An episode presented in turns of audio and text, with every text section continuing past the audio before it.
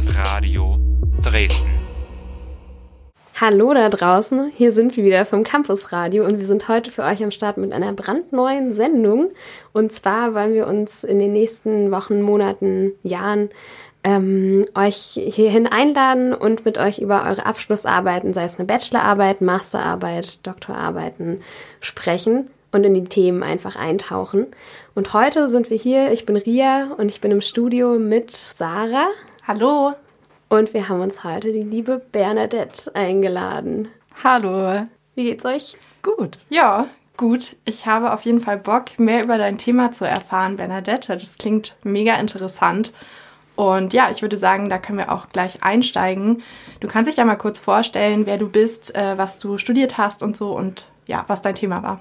Genau, ich bin Bernadette Geiger. Ich habe Design studiert für Produkt und Kommunikation. Das ist ein interdisziplinärer Studiengang an der HTW Dresden und habe jetzt meinen Bachelor gemacht vor ein paar Monaten. Das heißt, ich bin jetzt offiziell Designerin ähm, und strebe demnächst auch an, noch einen Master zu machen in Rotterdam tatsächlich. Und bin jetzt gerade so in der Überbrückungsphase, ein bisschen Zeit im Uniradio, Campusradio Dresden zu sein. Genau, und freue mich auch über die Einladung, hier zu sein, ein bisschen was zu erzählen über meine Bachelorarbeit. Ja, wir freuen uns auf jeden Fall auch. Und ich glaube, es ist auch schön, dass man so die Möglichkeit hat, dass die Bachelorarbeiten nicht einfach verschwinden, dass man irgendwie auch was davon mitbekommt. Genau, das war auch so ein bisschen unser Hintergedanke, dieses Format zu etablieren, dass es eigentlich so viele spannende Themen gibt, die von Studierenden behandelt werden, wovon man am Ende gar nicht so viel mitbekommt und was halt wirklich auch so neu und relevant ist. Und ja, das finde ich ist auf jeden Fall dein Thema heute auch. Ja, was ist denn dein Thema gewesen von deiner Arbeit? Ja, also vielleicht einmal den Titel, damit ihr es offiziell gehört habt. Mein Titel war Gaming Well, Working Well, eine theoretische und ästhetische Auseinandersetzung mit der Instrumentalisierung des Spiels im Kontext von Amazons Fulfillment-Zentren. Das heißt, ich habe mich ein bisschen vertieft mit Gamification auseinandergesetzt und das vor allem in Amazons Warenhäusern. Wie wird es dort irgendwie eingesetzt? Welche Vorteile und vor allem welche Nachteile hat es auch? Genau, und man, es wird in Form von einer Videoarbeit, von einem kleinen Videospiel, kann man dort Einblicke gewinnen. Äh, man muss dazu sagen, dass mich Amazon schon länger beschäftigt. Ich denke, wir alle haben auch schon mal bei Amazon bestellt. Man kommt nicht wirklich drum herum.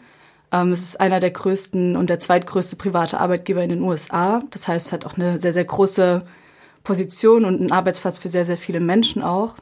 Und gleichzeitig auch einen Konzern, der viel in die Kritik gerät und ich beschäftige mich vor allem mit der Kritik an Amazon, aber vielleicht auch Abhängigkeiten von dieser, von diesem Unternehmen. Genau. So dass ich auch schon in Arbeiten in vorangegangenen Semestern im Rahmen meines Studiums mich damit beschäftigt habe, mit verschiedenen Aspekten. Und dann war das so ein bisschen die logische Schlussfolgerung und irgendwie auch dieser einen Zusammenhang aus Automatisierung, künstlicher Intelligenz und Arbeit. Da sind so all meine Interessen zusammengeflossen. Können wir kurz für Leute da draußen, weil ja. ich glaube, dieser Begriff schwirrt immer über im Raum, aber niemand weiß so richtig, was es bedeutet. Außer vielleicht Leute, die was mit Maschinenbau studieren. Ähm, was bedeutet Automatisierung? Genau, ich habe da was vorbereitet. Sehr gut. Also der Begriff Automatisierung beschreibt die Übertragung von Steuerung, Regelung und teilweise auch Kontrolle von Arbeits- und Produktionsprozessen auf künstliche Systeme, die sonst manuell von Menschen durchgeführt worden wären. Dabei können einzelne Arbeitsschritte bis hin zu einer gesamten Produktionskette automatisiert werden. Menschen fungieren dabei lediglich als kontrollierende Instanz, um Abläufe auf ihre Richtigkeit zu überprüfen. Das heißt, eigentlich wird von maschinellen Prozessen ein Arbeitsprozess übernommen. Von Robotern, genau. Und das ist in den Amazon-Fulfillment-Zentren sehr stark vertreten. In den letzten zehn Jahren hattest du, glaube ich, auch geschrieben gehabt. Genau, 2012 hat Amazon um die 775 Millionen US-Dollar investiert in Kiva Systems. Das ist eine Firma, die sozusagen Roboter herstellt, die jetzt inzwischen in den Warenhäusern die Waren von A nach B transportieren. Das heißt, Wege, die zuvor von Menschen zurückgelegt werden, werden jetzt von Robotern zurückgelegt. Was hat das so für Vor- und Nachteile, wenn das automatisiert wird?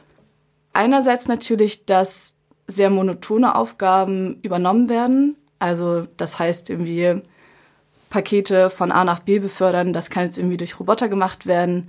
Und gleichzeitig das Paradoxe wird die Arbeit für Menschen auch monotoner. Eigentlich ist das Ziel, dass Automatisierung die Arbeit leichter macht. Und vor allem, wenn wir an Nachtschicht denken, dass Menschen vielleicht mehr Tageszeiten haben, an denen sie arbeiten, nachts schlafen können und nicht aus ihrem Biorhythmus geworfen werden. Gleichzeitig aber wird Arbeit sehr kleinteilig und die Schritte innerhalb von Warenhäusern wie bei Amazon werden stumpfer und monotoner. Das heißt, wird nur noch ein kleiner Arbeitsschritt gemacht und es ist eigentlich egal, ob der jetzt durch einen Roboter gemacht wird oder durch einen Menschen, weil auch das, was der Roboter macht, ist eine sehr monotone Arbeit. Weil ich glaube, dass die grundsätzlich innerhalb der Struktur dieser Warenhäuser, dass es eigentlich nicht viel spannende Arbeit gibt. Ja, ich musste irgendwie im Zuge der Auseinandersetzung mit deiner Arbeit ähm, an das Buch Homo Deus, eine Geschichte von morgen, denken. Das ist so ein bisschen der Nachfolger. Ich glaube, die meisten werden das kennen von Eine kurze Geschichte der Menschheit, des, man könnte vielleicht sagen, ähm, bekanntesten oder mitbekanntesten gegenwärtigen Geschichtswissenschaftlers Yuval Noah Harari. Und er beschäftigt sich viel mit Zukunftsfragen und Technologisierung und warnt dort auch vor den Folgen. Und ja, er blickt ziemlich pessimistisch in die Zukunft und beschreibt eigentlich, dass KI mit fortschreitender Entwicklung, gerade ja in einer Welt, die so auf Schnelligkeit und Effizienz ausgerichtet ist, Menschen und menschliche Fähigkeiten in den meisten Lebensbereichen auf kurz oder lang ersetzen werden kann. Und erste Diskussionen rund um diese Themen sind ja gerade auch sehr präsent mit ChatGBT und der Frage, wie das auch das Studieren bzw. Lernen und Denken verändern wird. Hier mit Amazon haben wir eigentlich ein Beispiel, wo Automatisierung auch sehr starke Vorteile haben kann, weil ja eine sehr anstrengende Arbeit eben nicht mehr von Menschen verrichtet werden muss. Gleichzeitig beschreibst du diese Monotonisierung und hast dich ja mit Gamification auseinandergesetzt, was ja auch eine Form ist, dieser monotonen Arbeit etwas entgegenzusetzen und sie interessanter zu gestalten. Kannst du uns erstmal beschreiben, was Gamification überhaupt bedeutet?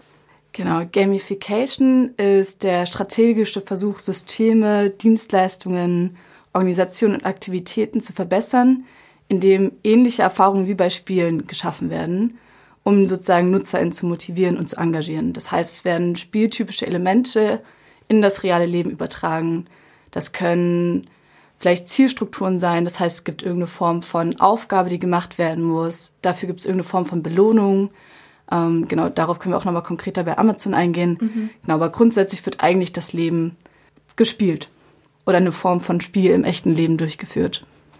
Und das ist, um die Motivation zu steigern, ursprünglich gewesen, oder? Genau.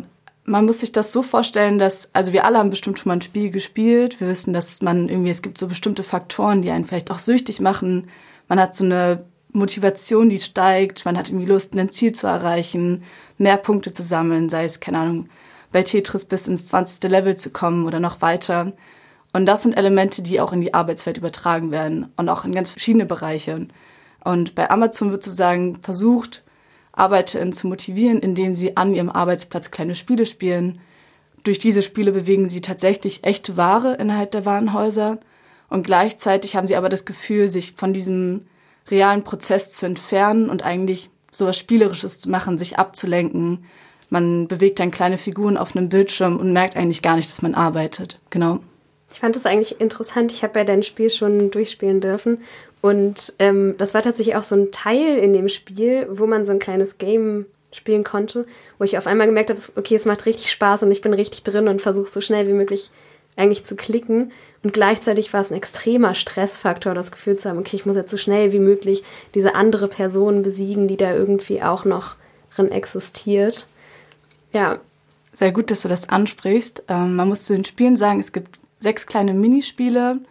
Die haben Namen wie äh, Dragon Duel oder ähm, Tamazilla ist auch ein Spiel. Castle Crafter, Pix in Space, das sind so, genau, vielleicht Beispiele für diese Spiele.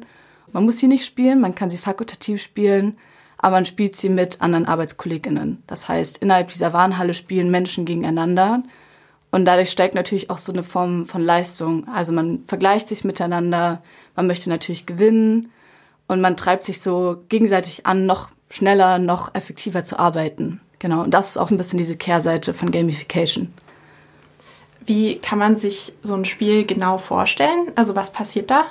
Genau, vielleicht dazu ein bisschen allgemeiner. Es gibt in Amazons Warenhallen verschiedene Bereiche, also verschiedene Aufgaben. Das geht von der Warenanlieferung bis hin zur Einsortierung, wo das sozusagen alle Produkte registriert werden Dann werden diese Produkte durch Roboter von A nach B transportiert und dann gibt es diese Pick Stations und Store Stations. Das sind, glaube ich, somit die, womit ich mich auch am meisten fokussiert habe.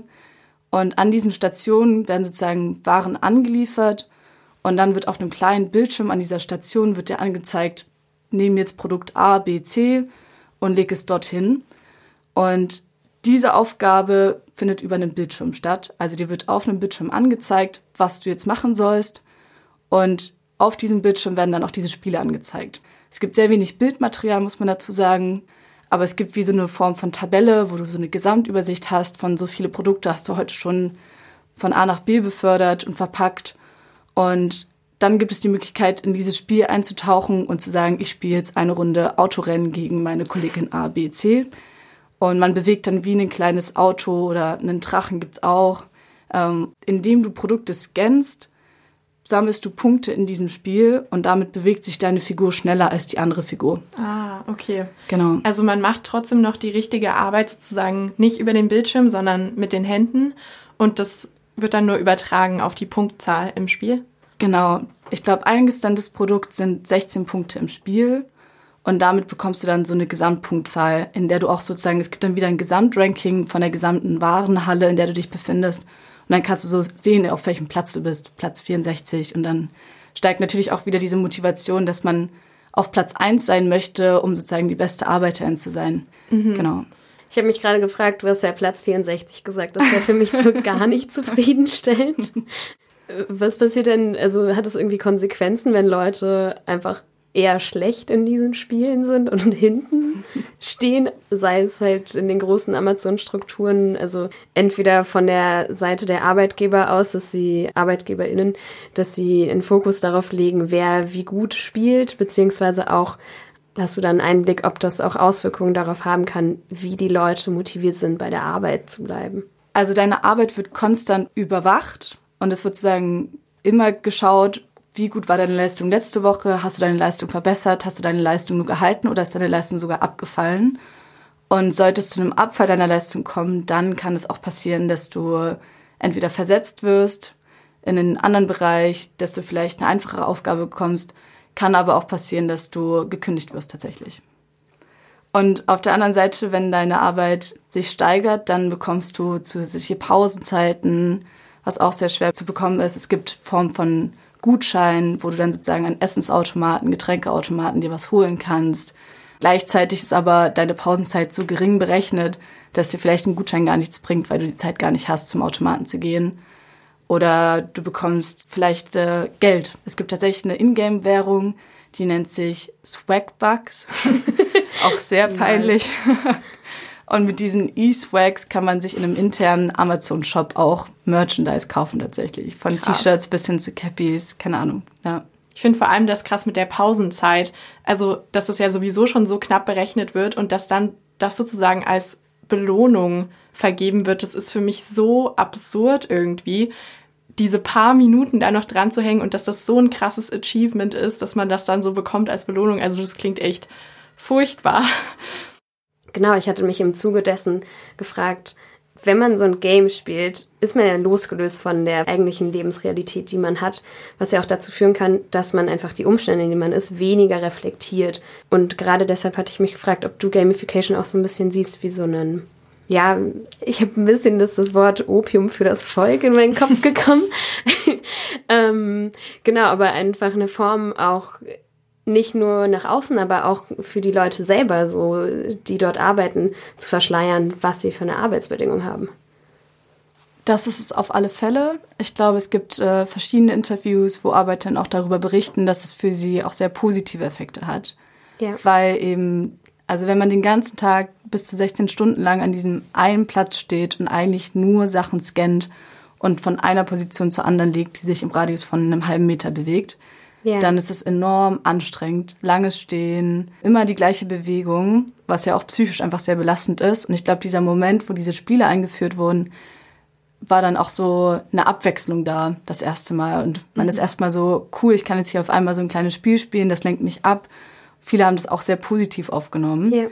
Und dann natürlich in der Kehrtwende die Langzeitfolgen, die man erst später auch bemerkt. Also, dass so ein Leistungsdruck steigt. Genau. Und man sich gegenseitig eigentlich immer weiter antreibt, noch höhere Leistungen zu erbringen. Und das große Ganze, also ich denke, es gibt viele Menschen, die das auch gesehen haben, weswegen es auch verschiedene Gegenbewegungen gab. Aber ich denke, dass man sich in dieser Abhängigkeit befindet, weil man auch darauf angewiesen ist, diesen Job zu haben, das Einkommen zu haben. Man hat verschiedene familiäre Situationen, die im Hintergrund auch einfach mitlaufen. Während der Corona-Pandemie waren viele auch einfach auf den Job angewiesen, weil es wenig Alternativen gab. Ja. Und ich glaube, diese Alternativlosigkeit bringt einen auch manchmal in diese Abhängigkeit, dann auch bei Amazon. Genau. Man muss vielleicht äh, noch dazu sagen, dass die Minigames wurden eingeführt, als es eine sehr starke Kritik auch an Amazon gab, weil eben die Sicherheitsbedingungen in diesen Warenhallen auch sehr schlecht waren. Es gab eine interne Analyse von einem unabhängigen Unternehmen, das Center for Investigative Reporting, was ergeben hat, dass sozusagen die Verletzungsrate in den Lagerhallen vor allem in den robotergestützten Einrichtungen weit über dem Branchendurchschnitt liegt. Und das wurde natürlich auch bei den Arbeitern angenommen. Sie haben sich sozusagen dagegen gewehrt und dem entgegenzuwirken, wurden diese Minigames eingeführt, was tatsächlich auch ein studentisches Projekt war. Ja, das habe ich mich auch gefragt, ob das jetzt irgendeinen Einfluss auf die körperliche Belastung hat, die Games. Gar nicht. Okay. Ich meine, physische und psychische Gesundheit hängt natürlich auch sehr eng zusammen. Ja. Wenn du abgelenkt bist und dir die Arbeit auf einmal Spaß macht, dann merkt man natürlich den physischen Schmerz auch nicht mehr so sehr. Hm. Du meintest in deiner Arbeit auch, dass es da richtig Schmerzmittel vor Ort gibt, oder? Genau. Mm, es gab ein Buch, was 2021 rausgekommen ist, von Kate Crawford, die sich sozusagen tiefer mit künstlichen Intelligenzen und Systemen künstlicher Intelligenz beschäftigt hat und dabei in verschiedene Bereiche reingegangen ist. Und sie hat auch in einem Kapitel über Amazon geschrieben und darüber berichtet, wie sie ein Amazon Fulfillment Center besucht hat, in dem am Ende der Gänge sozusagen Automaten installiert waren, die mit Schmerzmitteln gefüllt waren. Und Ziel ist es hierbei sozusagen, dass tatsächlich durch Medikamente Schmerzen unterdrückt werden können, damit ArbeiterInnen noch länger arbeiten können. Und sich wahrscheinlich auch mehr dadurch langfristig belasten und schaden. Ja. Auch. Ich glaube, das ist auch ein bisschen das Ziel gewesen, dass man, also so Geschichten liest man, wenn man sich mit dem Thema beschäftigt, aber man stolpert nicht zufällig über so eine Geschichte. Ja, Genau. total. Ich denke, es findet immer mehr Anklang und man hört auch mehr über Amazon, aber diese konkreten Geschichten, was wirklich passiert, das ist mir auch erst in der Recherche meiner Bachelorarbeit bewusst geworden. Du hattest ja vorhin schon erwähnt, dass es wegen diesen Arbeitskonditionen auch einen gewissen Widerstand von den ArbeiterInnen gab. Was gab es denn da für Initiativen? Ein Beispiel ist die Gemeindeorganisation A-Wood Center in Minneapolis, die sich vor allem für bessere Arbeitsbedingungen für OstafrikanerInnen einsetzt in Minnesota. Genau, und dort sozusagen versucht, in die Konversation zu gehen mit dem Unternehmen und bessere Bedingungen auszuhandeln. Und ein großes Beispiel, was Media, glaube ich, auch sehr viel Anklang gefunden hat und Aufmerksamkeit gesehen hat, ist sozusagen die erste Gewerkschaft bei Amazon, die Amazon Labor Union. Vielleicht ein bisschen zum Hintergrund. Seit der Gründung von Amazon 1994 durch Jeff Bezos wurde eigentlich konstant versucht, Gewerkschaften zu unterdrücken, weil man versucht, Menschen in die Abhängigkeit zu bringen und an den Punkt, an dem sich ArbeiterInnen sozusagen zusammenschließen und sich dem entgegenstellen, verliert ein Unternehmen ja auch an Macht. Und sozusagen die Gefahr besteht, dass so wie es bisher lief, auch nicht mehr läuft. Und es gab sehr, sehr viele Versuche über die Jahrzehnte hinweg auch, dass sich ArbeiterInnen organisiert haben, dass es tatsächlich auch Gewerkschaften gab, die sozusagen von außen gekommen sind und versucht haben, innerhalb des Unternehmens Menschen zu organisieren. Das ist aber oftmals schiefgegangen und jetzt aber nach, jetzt muss ich rechnen, 30 Jahren, ähm, haben es zwei ArbeiterInnen geschafft, oder zwei Arbeiter. Es waren Chris Morse und Derek Palms, die im JFK 8 gearbeitet haben. Das ist das größte Fulfillment-Zentrum von Amazon in New York mit fast 8000 Beschäftigten. Und während der Corona-Pandemie in den Anfängen haben sie das Gefühl gehabt, dass sie sehr wenig beachtet wurden und vor allem ihre Gesundheit auch gefährdet wurde, indem es mangelnde Sicherheitsvorkehrungen gab, um dem Coronavirus sozusagen entgegenzustehen. Und sie haben das ihrem Manager gegenüber erwähnt und der hat es aber ignoriert. Und Ja. daraufhin haben sie beschlossen, einen Walkout zu organisieren, in dem Beschäftigte sich zusammenschließen und während der Arbeit ihren Arbeitsplatz verlassen. Und daraufhin wurde Chris Morris gekündigt.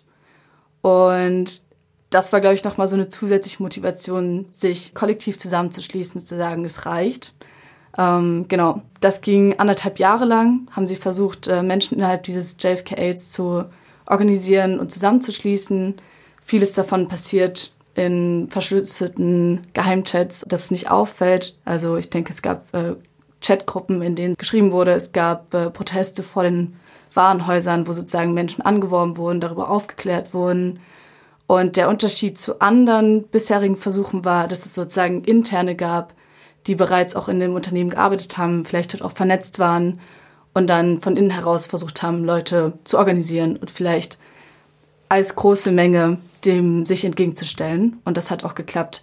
Es gab im April 2022 dann wie eine Abstimmung, wo sie dann gewonnen haben. Und damit war sozusagen die erste Gewerkschaft gegründet. Weißt du, woran die gerade aktuell arbeiten? Also ich glaube, es sind sehr große Ziele. Ähm, es geht natürlich um eine bessere Bezahlung, es geht um mehr Sozialleistungen und im Allgemeinen auch mehr Sicherheitsvorkehrungen und bessere Arbeitsbedingungen. Das heißt konkret festgelegte Arbeitszeiten, dass es diese Überstunden nicht mehr gibt, dass äh, es mehr Pausenzeiten gibt, dass Menschen eine Form von Absicherung haben. Also Sachen, die vielleicht für uns auch teilweise in Deutschland schon selbstverständlich sind, weil es ja. Gewerkschaften gibt, weil es Tarifverträge gibt. Genau, und das wird sozusagen versucht, dort von Grund auf erstmal einzuführen. Ähm, ich würde ganz gerne noch mal mehr auf eigentlich dein Spiel, was du kreiert hast, eingehen. Was ich erstmal interessant fand, war, du hattest äh, vielfach davon geschrieben, dass Amazon selbst eigentlich ein bisschen um Transparenz nach außen zu schaffen und die Arbeit positiv darzustellen, Führungen veranstaltet, ein bisschen unter dem Motto Come witness the magic that happens after you click buy on Amazon, was ja einer der ersten Sätze auch in deinem Spiel ist. Und eigentlich ist dein Spiel ja fast auch wie so eine Führung, eben nur eine sehr kritische Führung, in der ähm, ja, man einfach mitbekommt, wie die Arbeitsbedingungen dann tatsächlich sind. Und ähm, entsprechend wollte ich dich fragen, wie du bei der Konzipierung des Spiels vorgegangen bist und ob das vielleicht auch eine Parallele war, die du aktiv ziehen wolltest. Also dieser Werbeslogan war schon auch der Aufhänger für die Arbeit. Es ist so ein bisschen, es gibt den Rahmen. Personen, die dieses Spiel spielen, werden durch diesen Werbeslogan sozusagen tauchen in diese Welt hinein und erfahren genauere Informationen also es ist so ein, am Anfang ein sehr neutraler Einblick. Man bekommt ein paar Informationen, welche Arbeitsstationen gibt es in diesem Fulfillment-Zentrum, was sind so Tätigkeiten, die ich ausführe. Dann geht's über in, wo findet Automatisierung statt, welche Auswirkungen hat Automatisierung und es so versucht, einen sehr allgemeinen Einblick zu geben und wird dann immer konkreter. Man muss dazu sagen, dass Fulfillment Center oder Fulfillment Zentrum ins Deutsch übersetzt ein Begriff ist, der von Amazon selber gewählt wurde. Und er steht für die Erfüllung von Kundenbestellungen. Es geht darum, das Lächeln der Kundinnen alle Wünsche abzulesen. Genau. Und es gibt weltweit mehr als 175 Fulfillment-Zentren auf einer Fläche von über 150 Millionen Quadratmetern. Und davon sind die meisten in Nordamerika und Europa. Genau. Und ich finde, dieser Begriff Fulfillment Center passt auch nochmal sehr gut zu der Kritik, die auch gezogen wird. Weil eigentlich die Wünsche von Kundinnen werden abgelesen, aber von den ArbeiterInnen selber nicht. Kannst du uns, damit wir uns besser vorstellen können, noch wie du diese Kritik aufgezogen hast, einmal durch dieses Spiel durchführen? Gerne. Also es gibt am Anfang einen kurzen Startscreen, wo sozusagen ähm, es gibt wie einen kleinen Banner, der sozusagen den ersten visuellen Eindruck gibt, auch auf meiner Bachelorarbeit aufgebildet, genau.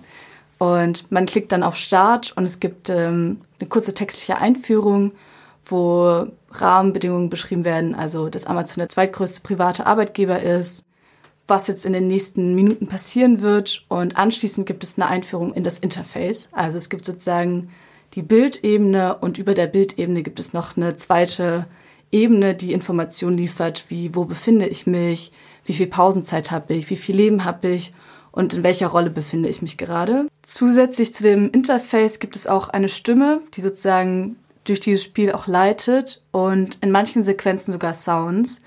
Die Sounds sind zusammengestellt aus tatsächlichen Aufnahmen aus Amazon Fulfillment Zentren und dann noch so Maschinenklackern, manchmal hat man so leichte Stimmen.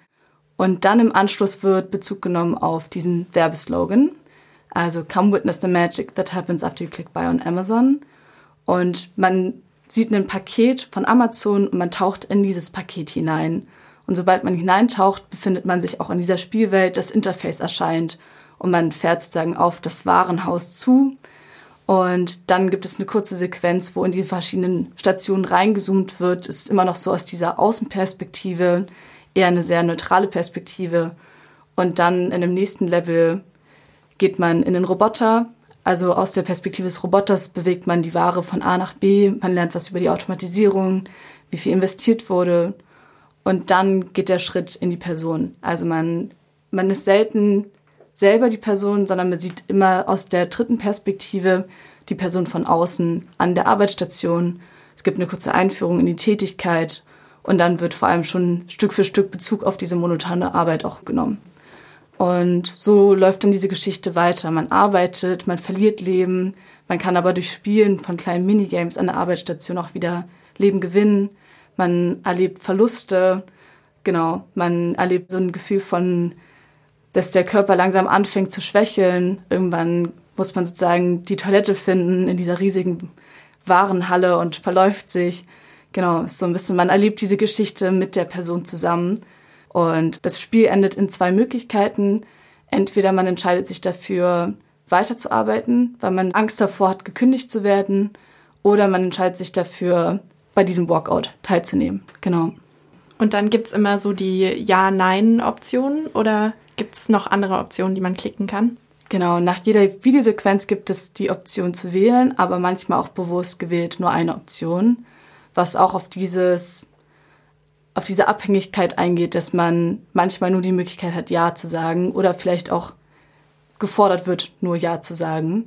Und das soll auch in diesem Spiel aufgegriffen werden. Und gegen Ende hin gibt es dann immer mehr Möglichkeiten, sich zu entscheiden, aber nie mehr als zwei. Und dann kann man das Spiel aber auch wirklich verlieren, oder? Verlieren ist, also ich würde glaube ich gar nicht sagen, dass man es verlieren kann. Also es steht jetzt nicht Game Over am Ende. Es gibt kein richtiges, kein falsches Ende, sondern es ist eher so ein, du entscheidest, wie du dort deinen Arbeitsalltag gestaltest, unter den Bedingungen, die von außen einwirken. Aber es ist eigentlich, auch mit dieser Gewerkschaft hat man gewissermaßen trotzdem, hat man zwar das Gefühl von, ich habe gewonnen, aber gleichzeitig sind diese Arbeitsbedingungen immer noch schlecht. Also wo mhm. ist der, wo ist der Gewinn, wo ist der Verlust. Ja. Und das hast du für eine Installation konzipiert, ist das richtig? Genau, es gab die Überlegung, das als Website hochzuladen, sodass irgendwie alle zu Hause spielen können. Aber es war dann doch auch die bewusste Entscheidung zu sagen, es braucht einen inszenierten Raum, es braucht auch einen geführten Raum, in dem das dargestellt wird. Und Ziel ist es am 12.05. in der Enderei, ein kleines Pop-up-Lädchen in Löbtau, diese Installation aufzubauen und spielbar zu machen. Genau, für alle Menschen, die Lust haben. Und da geht es dann schon darum, auch wie so eine Konstruktion zu haben, diesen Bildschirm zu haben. Genau. Ich wollte generell fragen, als so aus den Geistessozialwissenschaften kommt, habe ich wirklich überhaupt keine Ahnung davon, wie man überhaupt ein Spiel konzipiert.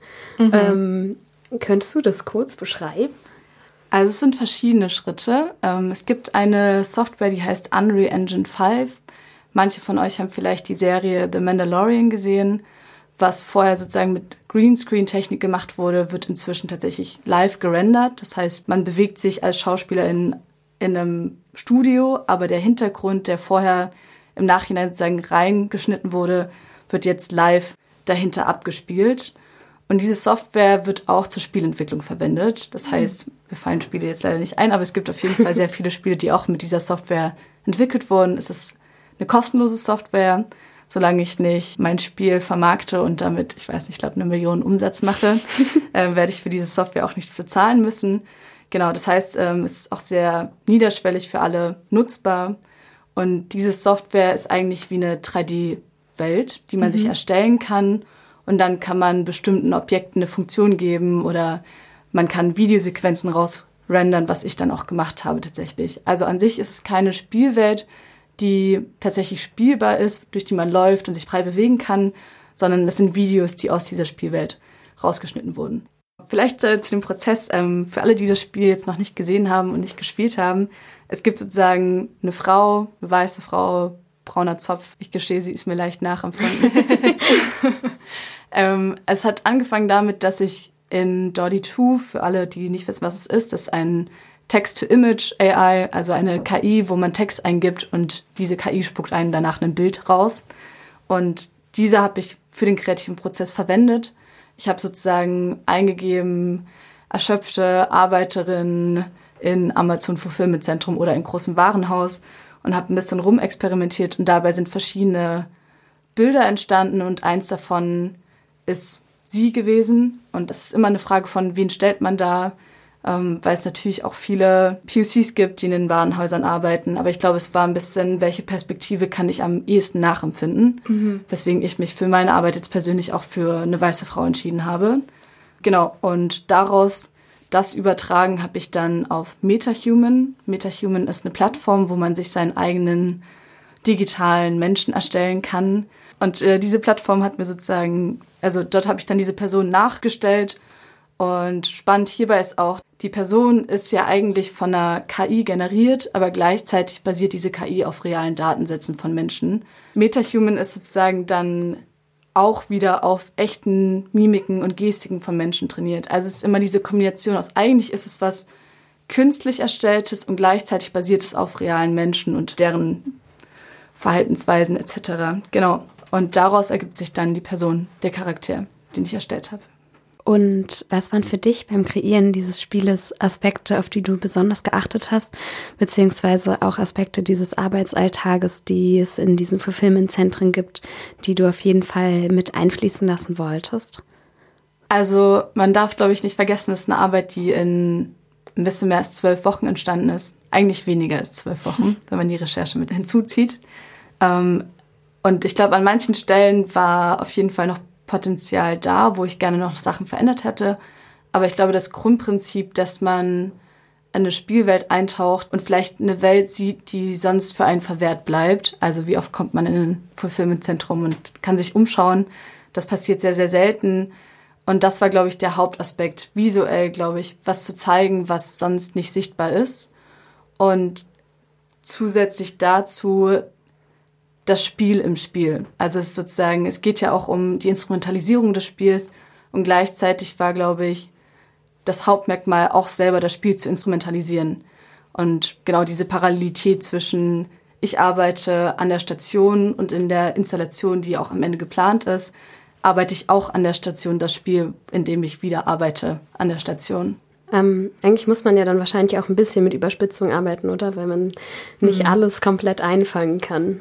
Definitiv. Also ich glaube, das war auch ein schwieriger Punkt, manchmal aus der Recherche rauszugehen und zu sagen, okay, wie viel ist wahr von dem, was ich sehe und was ist so ein bisschen dazu gedichtet. Also diese Halle, ihr könnt euch das vorstellen, ist eine 3D-Welt. Man befindet sich in einem Lagerhaus, aber dieses Lagerhaus ist fiktiv. Es ist vielleicht ein bisschen im Lagerhaus von Amazon nachempfunden, aber bei weitem nicht eine direkte Darstellung dessen.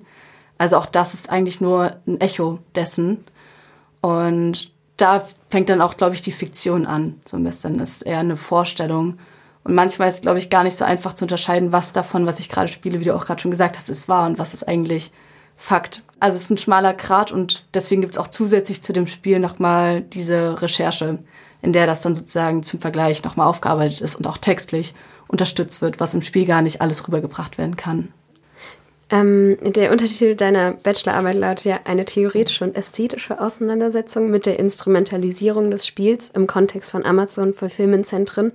Was bedeutet im Vergleich zur politischen oder sozioökonomischen bzw. theoretischen Perspektive diese designtheoretische oder auch ästhetische Auseinandersetzung mit solchen Themen? Also ich glaube ästhetisch vor allem im das gestaltet und visuell sichtbar gemacht wurde, wohingegen ein Text natürlich eine andere Information vermittelt und es findet ein Gestaltungsprozess statt, in dem sich sozusagen bewusst damit auseinandergesetzt wird. Also einerseits, was man vielleicht in dem Spiel auch merkt, es gibt viele Farben, die wiederkehren. Es gibt so eine Stimmung, die erzeugt wird, die auch sehr bewusst erzeugt wird. Glaube ich, ich glaube, es ist eine Form von bewusster Prozess, der stattgefunden hat, um ästhetisch das aufzuarbeiten. Genau. Yeah. Wohingegen natürlich eine Theorie in sich, also Texte schreiben hat natürlich auch Regeln. Genauso yeah. gibt es auch Regeln beim Gestalten. Ja, du hattest es eigentlich schon angeschnitten. Ähm, was glaubst du, kann eigentlich diese Form des Spiels als Kommunikationsmittel effektiver wirken, als wenn wir jetzt, wie wir es hier eigentlich machen, nur darüber sprechen bzw. darüber lesen? Vieles heutzutage arbeitet visuell und ich denke, visuell ermöglicht einen anderen Einblick in ein Thema weil einerseits Ich kenne das von mir selber, vielleicht hat man nicht immer Lust, einen Text zu lesen, einen sehr anspruchsvollen Text zu lesen. Und ein Spiel ist was sehr Niederschwelliges, wo man schnell einsteigen kann. Viele Sachen erklären sich von selbst. Man versteht diese Buttons mit, okay, jetzt auf Start klicken, das kenne ich. Und es äh, ist die Kombination aus, ich begebe mich in eine fiktive Welt, lenkt mich ein bisschen ab und gleichzeitig kann man dadurch auch sehr schnell Informationen und sehr niederschwellig auch Informationen vermitteln. Genau. Ich glaube, es ist ein Medium, was sehr viele und sehr breit auch anspricht. Ja. Was mir jetzt ganz stark gekommen ist bei dem Spiel, dass ich gemerkt habe, dass es mich einfach stark unter Stress gesetzt hat und dadurch ja irgendwie stärker, als wenn ich jetzt nur drüber lesen würde, wirklich das Gefühl vermittelt hat, was man in dieser Arbeit äh, empfinden würde. Vielleicht auch sehr spannend ist der Vergleich, dass sich in der Dokumentation kann man auch diese einzelnen Level sich durchlesen. Man liest die Texte, aber es ist natürlich eine ganz andere Erfahrung, wenn man es selber spielt. Genau. Ich würde sagen, wir sind am Ende angekommen mit einer letzten Frage. Was steht bei dir in der Zukunft an? Du hattest ja schon Rotterdam erwähnt und hast jetzt wahrscheinlich auch erstmal ein paar Monate einfach frei Genau, also ab September werde ich in Rotterdam leben, hoffentlich, wenn alles funktioniert. Und meinen Master machen, der nochmal, glaube ich, spezifischer auf eine künstlerische und Design-Auseinandersetzung mit Kombination aus Research eingeht. Und währenddessen hoffentlich am 12.05. euch alle bei der Ausstellung sehen in Altlöbtor 22, genau in der Enderei, für alle, die sie vielleicht auch schon kennen. Und dann gibt es natürlich immer noch private Projekte, die nebenher laufen. Genau, vielleicht ein Festival noch mitorganisieren. Genau. Was denn für ein Festival? Äh, das Chimera 2023, für alle, die es nicht kennen, vom 23. bis zum 25. Juni in der Klingemühle Friedland. Das ist bei Cottbus. Eine selbstorganisierte Konstellation aus vielen Kulturschaffenden aus Dresden, die sich zusammengefunden haben und jetzt ein Festival zusammen machen. Das klingt nach einem sehr schönen Sommer, auf mhm. jeden Fall. Definitiv. Ja. Ja, dann vielen Dank, dass du da warst. Ich fand es unglaublich spannend. Ich hoffe, ihr Zuhörenden auch. Und ja, bedanken wir uns für das schöne Gespräch. Ja, vielen lieben Dank, Bernadette. Danke auch an euch. Und an alle da draußen, wenn ihr das jetzt gehört habt und euch denkt, hey, ich kenne da eine Person oder ich habe selber eine sehr spannende Arbeit geschrieben, dann könnt ihr euch gerne bei uns melden. Wir freuen uns da auf jeden Fall sehr drüber und freuen uns, dieses Format weiterhin zu machen. Genau, schreibt uns einfach auf Instagram oder per Mail über chefredaktion.campusradiodresden.de und dann hoffentlich bis bald mit einer nächsten Folge von diesem neuen Format. Tschüss. Tschüss. Tschüss. Campus Radio. Im Netz unter www.campusradiodresden.de